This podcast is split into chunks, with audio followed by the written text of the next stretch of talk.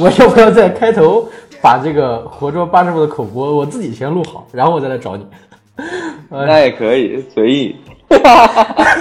你不要笑好吧？我天，好，我喝口水。呃，啊，今天这个节目厉害了啊，不一样。好，开始了，马上开始啊！三、二、一，开始。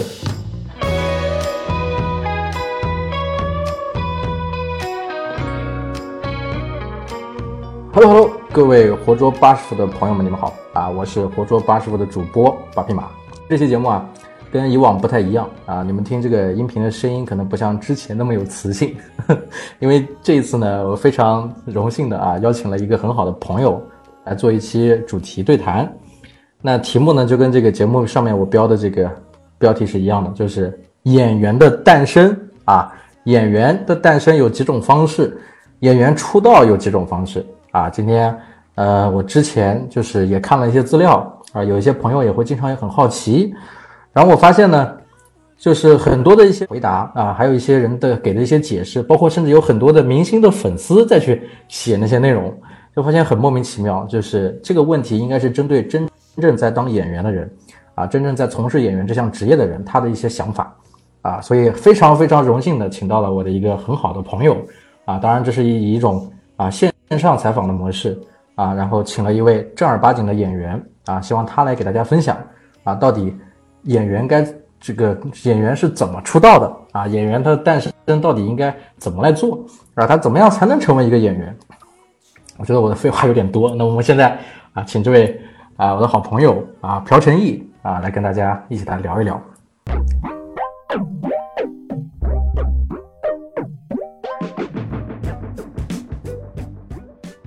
我在想啊，就是我 我要不要我要不要在这个节目里面给给各位听众朋友们先介绍一下这哥们儿是谁，是吧？他叫朴成义啊，他是个童星出道啊，然后做过啊，在在这个年轻的时候，在上学的时候就就已经是一名演员了啊，参演过非常多的大导演的一些电影。但是呢，呃，像什么像像谁啊？陈可辛啊，张艺谋有合作过，还有有有有有。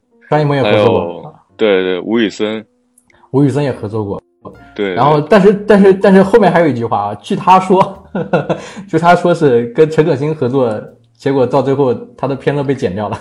对对对对。跟张跟张艺谋合作，他的片子也被剪掉了，是吧？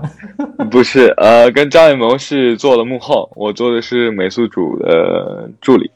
呃，还你还跟翻译，你你还跟谁一起合作？后来片子被剪掉了。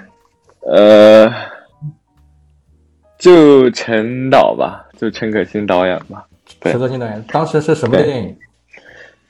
当时好像因为他们想，这具体原因呃，实和我没跟陈可辛导演亲自聊过，但是在我感觉范围内是应该是他们想讲清楚三兄弟之间的。呃，这些关系，所以他们应该什么电影？什么电影？投名状，投名状，投名状啊！你要说是投名状，投名状是谁演的？谁主演？嗯，刘德华、李连杰、金城武、徐静蕾。哎呦我天！所以你当时多大年纪？你当时几岁？我当时十二岁。你十二岁的时候就已经跟这么多大牌一线的演员一起合拍电影了。你还要不要人活？那你为什么现在混成这个样子？没有人认识你，要我在这里面给你介绍？哎呀，还要捧你？这这就是演员的，这怎么说呢？他有一个起承转合，只能就是这么简单的来概括一下，就是他没有说，比如说刘德华、李连杰、金城武、徐静蕾这帮演员是。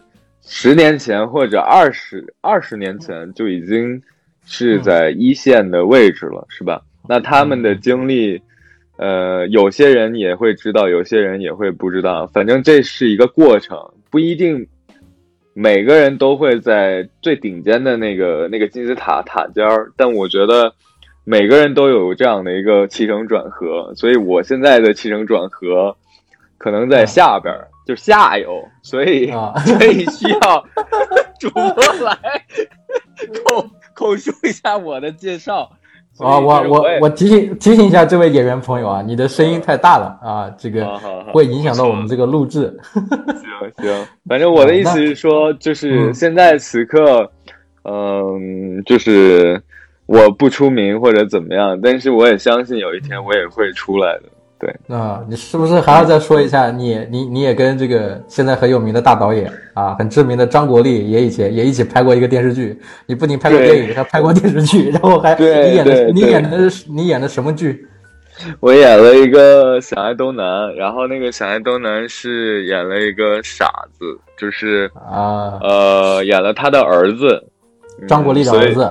对对对对，当时演那个角色的时候，我当时就是演完《投名状》的第二年，OK，然后十三岁，对，呃，十四十十三，对，十三的十三岁，然后第二年，然后我有幸就是去试镜，然后当时导演还觉得，嗯，我太紧张了，但是导演特别有意思的是，他给了我第二次机会。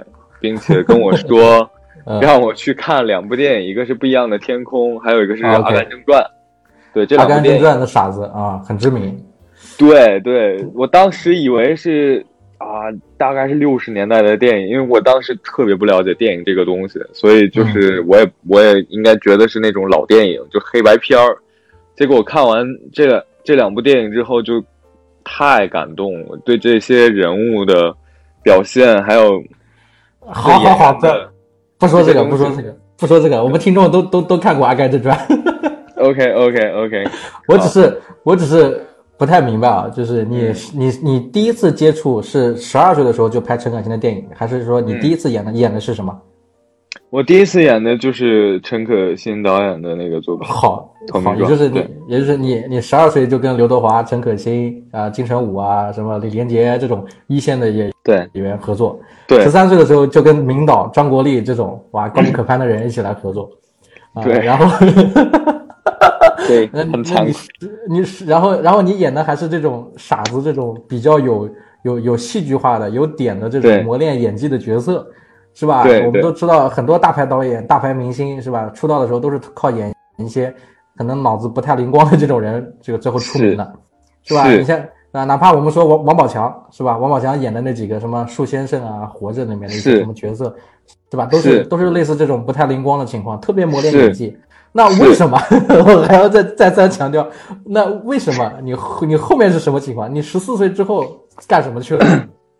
我十四岁之后，我对表演没有什么兴趣了。然后这是什么？这是这是什么凡尔赛的语言？就是当时有点有点对表演理解不太一样，然后对演员这两个字理解不一样，然后呃，所以我就不想当演员了。嗯啊，OK OK，那后面那几年做什么去了呢？后面那几年上学，然后好好学习表演。嗯，对，学了表演，然后学了学了，嗯，然后去哪？然后我就毕业了呀。呃，毕业之后呢？毕业之后转型做什么事儿呢？养活自己？呃，做了很多很多的工作。因为演员第一年你毕业了之后，我其实特别想回到演员，所以我先联系了很多导演，还有很多。呃，跟这个行业相关的这些工作人员，然后，嗯，当时还有一段故事，是我给导演发信息说，你让我做什么都可以，就是让我在片场待着就行。然后再说，这个行业远远你没你想不到的，跟想到的，会比这个会给你的东西会完全不一样，跟演员完全不一样。你还愿意吗？然后我当时。没回，我哭了好久。嗯，那个时候多大？那个时候十八岁，十八岁。啊，也就是你十三四岁之后不想当演员了，学学习之后，然后步入社会之后，也没正后面也没有正经上学，就是在社会的这个里面摸爬滚打，做了很多其他的工作。对对啊，然后在工作的过程中啊，后来想想还是当演员好。对。不是，还是当演员好，就是，呃，确实，我当时对演员这两个字还有对表演有所误会，然后导致于我不想当演员，然后后来还是挺后悔的，就是因为，呃，现在什么误会？你敢说吗？我敢说，可能我对演员觉得，嗯，看着特别简单，然后还有一个是觉得演员，嗯，带给我的感受跟我想象的感受是不一样的，所以让我失望了。说白了啊，就是年纪太小，遇到太多明星，遇到太多大导演，然后在巅峰期觉得这些好像都不是你想要的东西。对，年年少轻狂是吧？初生牛犊不怕苦啊！对对对对对对，傲慢了，傲慢，太傲慢了啊！对，所以现在，所以后面就吃了很多苦，就开始干制制作人的工作、场务的工作、场记的工作。对，就是，呃，这么跟你说吧，就是跟电影相关的这些周边的行业，还有里面的，呃，导导演、执行导演、摄影师。呃，灯光没做过，美术，呃，录音、剪辑，呃，调色，还有特效，都有接触过。对，嗯，还有翻译你也没说。对，翻译也接，就是翻译，对，翻译，对。呃，给给大家介绍一下啊，我这个朋友叫 朴成义啊，艺名朴成义，好吧。然后他他是朝鲜族啊，这个汉语、朝鲜语或者说韩语啊、英语，反正这这几个语言都很熟。所以这个呃，所以你后面你后面做综艺啊，做这个制片什么的，又做了很多年。呃，是的，因为呃，也不是做制片吧，就是做了，因为当时韩国综艺特别火嘛，尤其是跑男，还有无限挑战这种节目，所以他们的一些团队跟中方有一个合作，所以他们需要一些中间的翻译，所以我当时的韩语是非常好的。这不是自夸，就是确实很好。然后就是哪两句？欧巴别奶。안녕하세요반갑습니다저이이름은박신익이라고합니다 네， 여기서이렇게만나게돼가지고너무나반갑습니다哦，我的天，欧巴别奶，哎呦！你这都什么？什么？可以？韩剧里边学回来的？呃，可以，可以。我觉得你有你，哎，那我。 啊，下次我们找个选题聊聊韩语的这个什么什么什么平语、敬语什么的，不太懂。可以，最近最近看韩综不太懂啊。那那我那我问一下，就是那你做了这个这个就是制片相关，或者说这个幕后相关做了多少年？后来做了八年、九年，十年吧。嗯，做了十年幕后。对，从一一年到去年，呃，现在也偶尔也会做，因为呃，生计问题。也就是说，你童星出道之后，然后中间上学不想做演员了，后来又突然间意识到自己的一些问题，重新想踏入这个行业，结果一干就在幕后干了十年，然后然后今然后今年开始出道，又开始做演员，对对，就是这样的，对呃，那你最起码在我们今天这个话题里面是吧？演员的诞生这里，你是从甲方、乙方啊、丙方三方的角度来看这个问题，对。对对对对，那行，那我们切到话题里啊，咱们不讲远。嗯嗯那演演员出道的这种方式你怎么看？有哪些方式？我觉得一个是呃，最好的方式是演像演一个正儿八经的电视剧跟电影。嗯嗯，那有那有问题啊？那怎么样抓住这个机会？你比如说我我们知道的啊，就是。这个我知道的演员出道，像你童星出道，嗯，对吧？嗯，然后像我以前啊，我以前嗯。考考这个电影学院，中戏啊，嗯。啊，北京电影学院啊，中国戏剧学院，上海上海戏剧学院这种教，考上了就是科班出身，对吧？就是这个学这个学科的，嗯啊，然后这个还有的像我们知道的什么，嗯。啊，星二代啊，富二代啊，网红选秀啊，还有像很很很离谱的，就是说我我陪我的朋友去试镜。然后我被选上了，对，这种例子非常多啊，这种叫意外走红。还有就是经经经纪公司，对吧？有一些选秀节目这类的。嗯，那那那那这些里面，你觉得是吧？哪一种是比较靠谱的？是是比较比较舒服的？第一个能能让你你想要什么？能就是说短平快的话，那肯定是选秀啊。一个是能对能展现你个人魅力。还有一点是能把你真性情的一面全都不不不不会漏漏一点的东西，就全都不奉献给观众，然后让观众判断他们能不能喜欢你。呃选秀还要看节目类型是吧？有唱歌的、那当然，那当然，那当然。我说的是演员的话，我觉得你要做演员的话，那肯定是参加一些跟演戏相关的这些呃演戏为主的这个选秀平台啊。那像你要像你呢？嗯像你呢？童星出道，你是怎么一个机会去？就是我就是嗯我是这样的，我没有参加任何的选秀，也没去所谓的，嗯、这些乱七八糟这些东西。我是去了一个学校，嗯呃，我是当时考上了中国戏曲学院附中，，OK，、呃，是对，零六年的时候他们来我们地方招生，然后我我在电视广告上看见了这个这则广告，然后我打电话报了名，而且我还是偷偷报了名，没跟家里人说。然后因为我们家不太支持，在不不是也不是不太支持吧，因为家里觉得没人干过这个，所以他们你你那时候住在哪儿？我当时当时住在姥姥家，嗯呃，不在北京是吧？对，不在北京，我当时在吉林延延边有一个城市哇那也就叫龙井。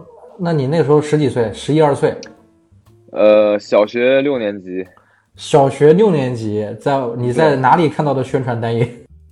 呃，不是宣传单页，是延边电视台。延哦，你在电视台上看到一个招生信息，对你就你你你把号码记下来了。对对，我背下来了。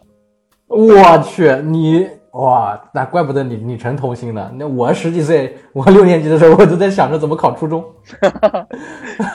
对，呃，电视里面我都在看动画片啊、看奥特曼，谁谁谁会关心这个？你那时候怎么想的呢？怎么就看到了就想当演员？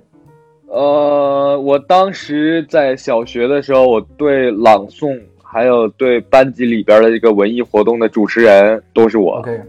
还有就是呃，唱那些呃那叫什么？嗯、一起唱歌的那种，呃，啊合唱大合唱。合唱啊，对，大合唱也是我我在 C 位，偶尔偶尔的时候也也在 C 位，所以想就是你是想想表达自己是天生明星是吧？呃不是也不是天生明星，就是有这样的一个契机，所以就让我对这个东西着迷跟热爱吧。啊，嗯，有这样的就是机会，而且我小的时候就嗓音条件就比较好，然啊后 OK，所以在这方面老师也会他会选人嘛，然后选一些嗓音条件好的呀，这基础比较好的人去去给他们机会，让他们上这些东西嘛。那你怎么我就你家里不支持，你怎么就能跑到北京去了呢？你自己买了张票？没有 没有，他当时是他们当地招生嘛，所以他是老师从北京来的，然后他是面试的。哦，就是你在延边面试之后，然后选上了，对对，是这选。上之后，选上之后，老师出钱让你上学。嗯，也没有。啊，我们我当时确实这个学费是有点贵的，然后我们就呃，当时听到了这个被考上，我就挺开心的，因为说明我被这个北京的这个有一所艺校被认可了。我也嗯不知道当时这个艺校是特别好的一种艺校，嗯，很不错了。国系国系基本上除了中戏 跟北北电之外，都会去考的。对对，我不知道，当时我不知道，我对这个学校嗯一无所知，我也不知道它是、呃怎么样的。然后我家里人以为是个骗子，就是说，哦对，因为他觉得不太不太相信，就是从北京来的学校来当地选了我们家孩子，这不太可能嗯，啊。因为我普通话说的也不好，我汉语说的当时特别烂，我因为我们是说是说朝鲜语，当地的对对对对对，当因为我是朝鲜族，方言对，我们说的是朝朝鲜语，就是朝鲜族语，延边话啊说白了。然后所以那后来你后来怎么怎么解决学费的事情呢？嗯借的，借的。哎对借了钱。我我们上次打电话，你不是这么说，你不是说有人有一个信基督的这个家庭赞助了吗？不是不是不是不是不是，那个那个是学英语的时候，啊你听劈叉了。那反正你就是你就是自己想去，然后就很多人这个最终还是，啊，就是因为你想去，所以就帮助了你，或者说因为一些原因，最终觉得你真的很喜欢，然后你就上了这个学校。没有，我是跟家里人斗争过，我跟家里人，家里人是，呃，我小姨支持我，因为小姨是把我带 带大的人，所以她她是。呃，她是觉得我在老家确实没有什么发展前途，因为她看的比较远，因为她看着他养了我哥，我我表哥长大，所以他知道就是在这儿能长大，能变成什么样子，所以他觉得你去北京肯定有比比比这边好，所以你去，但是咱们家没钱，你得想办法，他是这个想法，然后，但是我我姥姥。还有我叔叔他们是不太支持的，因为他们觉得他们也不是那种的不支持，他们觉得没自信，你知道吧？就是家里没人干干过这个，而且没没有人懂这个，你你去了也家里人不知道怎么支持你，无论是金钱上还是精神上，他不知道怎么支持你，他也不知道怎么怎么用这种方式去带给你什么东西。啊，我想到一个事儿，我想到一个事儿，我以前。以前我看过一个，就是考考电影学院的一个孩子的纪录片，他当时他当时的情况跟你有点差不多，就是所有人都反都反对，但是他自己偏偏要去，他自己买了张票去北京，在北京那个学校考试，连考两年，每年都去，然后打零工，然后住地下室，就是想上，最后他是最后真的进了这个学校，啊，包括。包括像你说这事儿，我也很有感触。就是我以前考电影考电影学院的时候，也是我跟我父亲两个人争斗。我第一次离家出走，就是我想上这个，我父亲不让啊，他不让我上。他他也是个导演，他是一个电视台的导演啊，但是他知道干这一行有很多的，就是怎么说呢？心酸心酸啊。他也他干了一辈子，也不想让我重重蹈覆辙。但是没有办法，我也不知道为什么我对这个就很感兴趣啊。嗯，可能是 DNA，那就不知道了。然后我跟他大打出手，真的，我平生第一次遇到这个事儿。我父亲把我这个先按在这个柜子上，在衣柜边上，然后我反我，然后我平生第一次鼓足勇气反过身来把他按在了柜子上。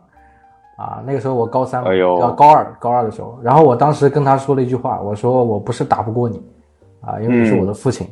嗯，我说完这句话之后，我就我就走了。这个太有画面感了。对，这不就是一个电影的一个一场戏吗？我我那个时候就是说完这句话之后，我就离家出走，但是也也很不争气啊，离家出走待了一晚上就回去了。然后我父亲就痛定思痛啊，就就就说那 OK，你要去北京考试，你要怎么样你就自己去吧。啊，所以我是有这种争斗在，我我想要当当演员啊，想要学表演啊，想当导演或怎么样。我相信很多。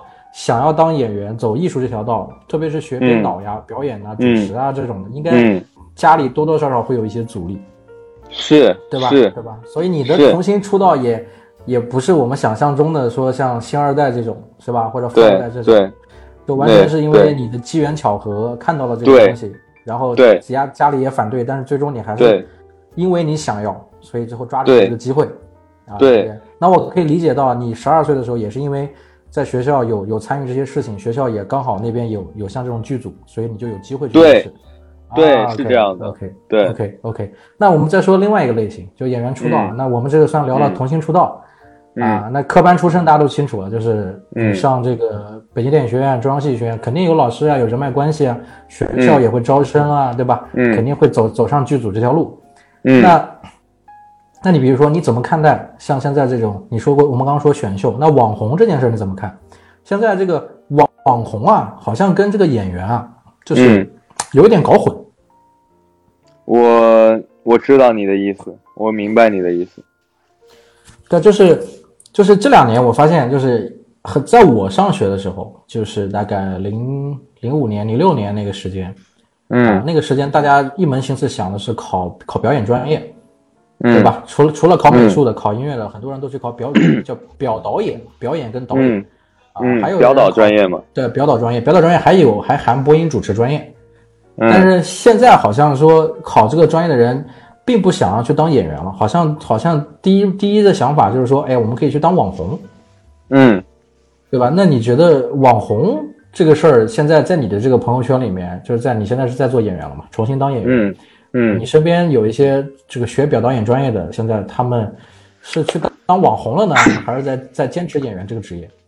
一半儿一半儿吧。一半儿一半儿，但到底分得开还是分不开呢？还是说其实差不多，当网红也是一种表演？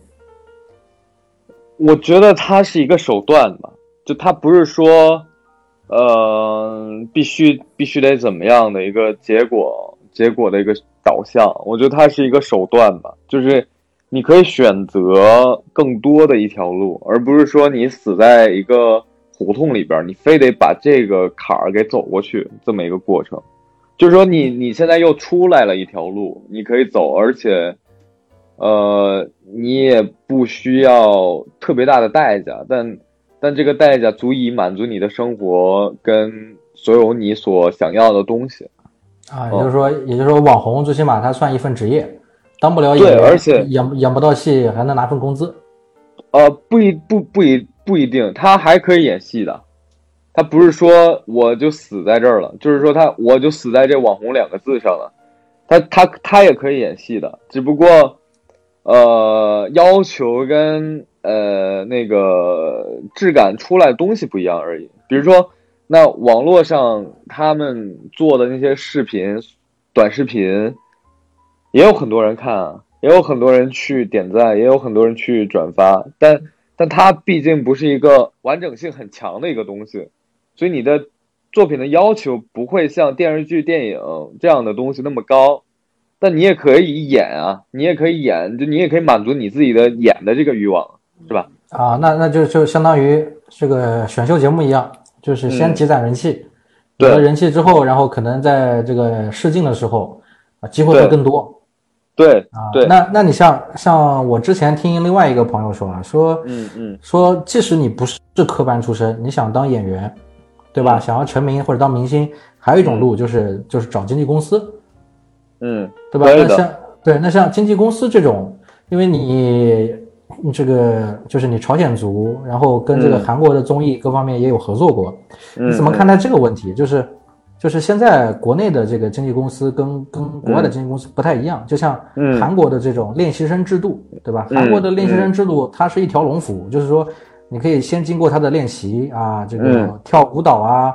然后参加他们的一些节目呀、活动呀、商演呀，然后慢慢一点点的，这等你红了再再去参加很多的偶像剧或者参加电影或者什么，这是韩国的练习生制。而且当时我们国内是吧，很多的这个这这这个学生啊去了韩国，现在回来的有名的那些我们就不说了，是吧？嗯，这个大家都知道。那国内经纪公司这个这个这两年好像有一点点受到这个影响。